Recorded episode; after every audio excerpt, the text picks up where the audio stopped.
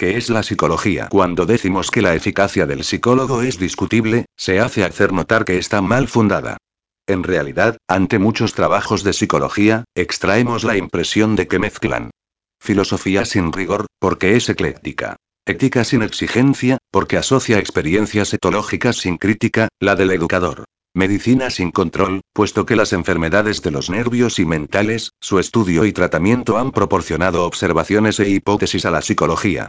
El objeto de la ciencia no es más solamente el dominio específico de los problemas, de los obstáculos a resolver, es también la intención y las pretensiones del sujeto de la ciencia, es el proyecto que constituye como tal a una conciencia teórica.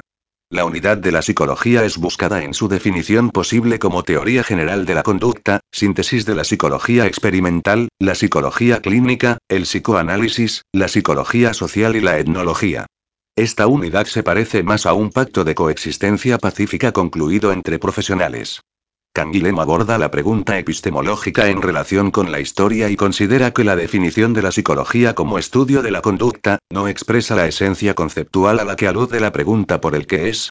La eficacia de la práctica tampoco puede responder esta pregunta, porque su legitimidad es dudosa.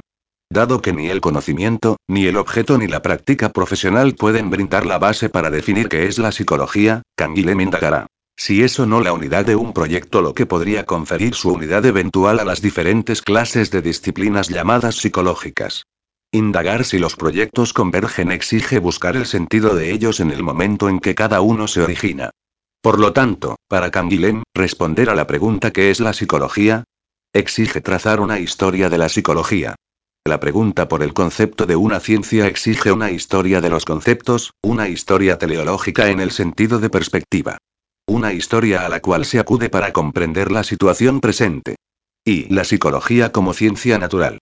El objeto de la física es el cuerpo natural y organizado que posee la vida en potencia, por lo tanto la física trata sobre el alma como forma del cuerpo viviente, y no como sustancia separada de la materia.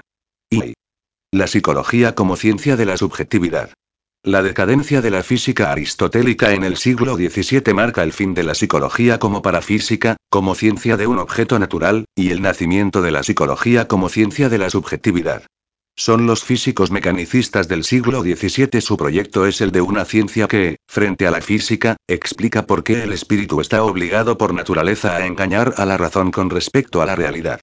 La psicología se hace física del sentido externo, para explicar los contrasentidos, motivo de la acusación de la física mecanicista al ejercicio de los sentidos en la función de conocimiento. A. La física del sentido externo. La psicología, ciencia de la subjetividad, comienza como psicofísica porque solo puede ser una física para ser tomada en serio por los físicos y porque debe buscar en una naturaleza, es decir, en la estructura del cuerpo humano, la razón de existencia de los residuos irreales de la experiencia humana. La nueva física es un cálculo, la psicología tiende a imitarla. Buscará determinar constantes cuantitativas de la sensación y de las relaciones entre esas constantes.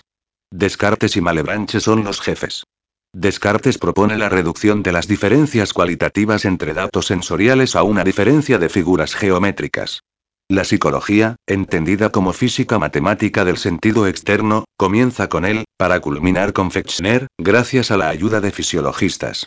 El Moltz es extendida por Wundt, psicología experimental, sostenida por la esperanza de hacer aparecer, en las leyes de los hechos de conciencia B, la ciencia del sentido interno.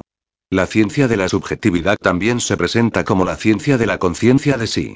Cuando Descartes, al principio de la meditación tercero, considera su interior apunta al pensamiento. Descartes dice que el alma se conoce directamente y más fácil que el cuerpo. Pero según los aristotélicos el conocimiento del alma no es directo, sino solo por reflexión.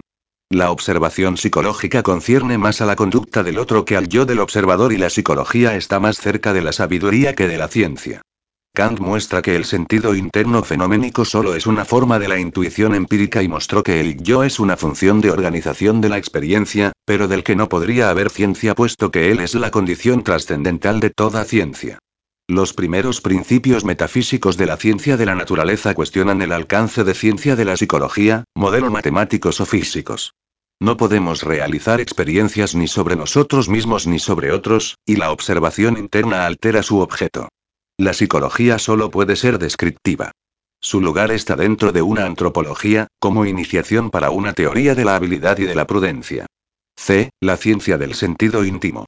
Para Maine de Virán la psicología se convierte en la técnica del diario íntimo y la ciencia del sentido íntimo. Descubre que el análisis psicológico no consiste en simplificar sino en complicar. La conciencia requiere el conflicto de un poder y de una resistencia.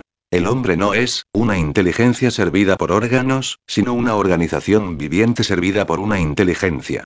El alma necesita encarnarse, por lo tanto no hay psicología sin biología.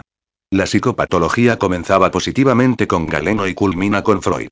Es al mismo tiempo juez y parte en el debate cuya dirección ha sido legada a la psicología por la metafísica y las relaciones entre lo psíquico y lo físico. Esta relación ha sido formulada como somatopsíquica antes de convertirse en psicosomática. Esta inversión es la misma que la que se operó en la significación dada al inconsciente.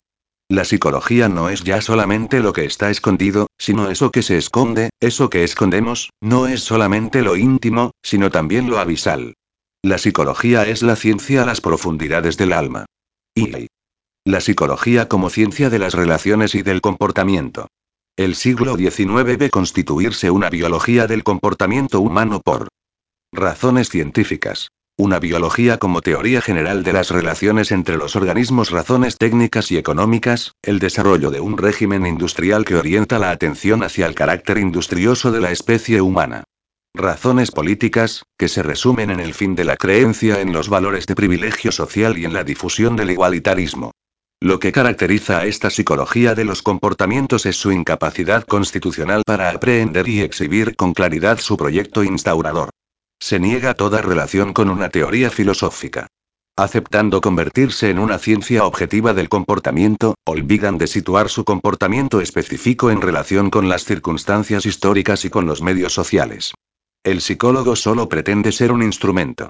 La idea de utilidad provenía de la toma de conciencia filosófica de la naturaleza humana como poder de artificio, Hume, Burke, o de la definición del hombre como fabricante de herramientas. Pero el principio de la psicología biológica no parece haberse desprendido de la misma manera, de una toma de conciencia filosófica explícita, porque no puede ser puesto en acción más que a condición de que permanezca informulado. Al utilitarismo, la idea del hombre juez de la utilidad, sucedió el instrumentalismo, que implica la idea del hombre como medio de utilidad. Las investigaciones sobre las leyes de la adaptación y del aprendizaje admiten un postulado implícito común. Lo propio de la naturaleza del hombre es de ser herramienta, su vocación es de ser puesto en su lugar, en su tarea. En los otros tipos de psicología el principio se ofrece para justificar como valor una cierta idea del hombre en relación con la verdad de las cosas. Pero para esta psicología la verdad del hombre existe como una herramienta. Estos no ignora la distinción entre la teoría y la aplicación y la utilización no es asunto del psicólogo, sino de aquel que piden diagnósticos.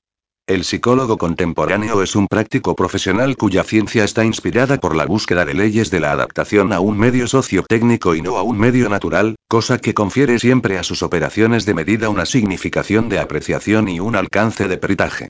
El comportamiento del psicólogo del comportamiento humano encierra casi obligatoriamente una convicción de superioridad, una buena conciencia dirigista. La psicología reposa siempre sobre un desdoblamiento, de una masa de sujetos y el de una élite corporativa de especialistas invistiéndose ellos mismos de su propia misión. En Kant y en Maine de Virán, la psicología se sitúa en una antropología, es decir, en una filosofía.